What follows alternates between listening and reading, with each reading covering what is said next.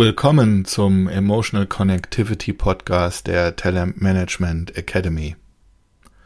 Form follows Function oder Verhalten folgt Überzeugung. Wie genau ist es jetzt eigentlich?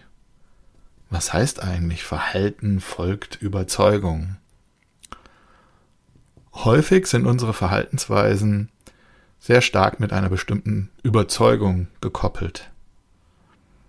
Also wenn ihr ein Verhalten habt, das ihr nicht mögt oder ihr möchtet es gerne verändern, dann findet dann eine dauerhafte Veränderung statt, wenn ihr anfangt, über eure Überzeugung nachzudenken.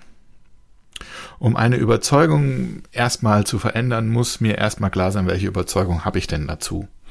Also dieses Verhalten, was tut es eigentlich für mich? Oder andersrum, wenn ich anders denken würde, was müsste ich denn denken, damit ich mich automatisch anders verhalte? Eine andere Frage könnte sein, wenn ihr jemanden kennt, der ein gewünschtes Verhalten hat, was denkt der denn vielleicht über sich oder wovon ist der denn vielleicht überzeugt? Und könntet ihr Ihr könntet den ja fragen oder ihr könntet auch selber mal drüber nachdenken, was der, von was der überzeugt ist. Und äh, könntet ihr diese Überzeugung für euch vielleicht annehmen? Das ist die Aufgabe dieser Woche.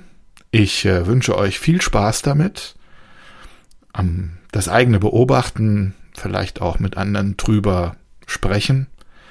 Und äh, beim Verändern der einen oder anderen Überzeugung und damit des einen oder anderen Verhaltens. Viel Spaß!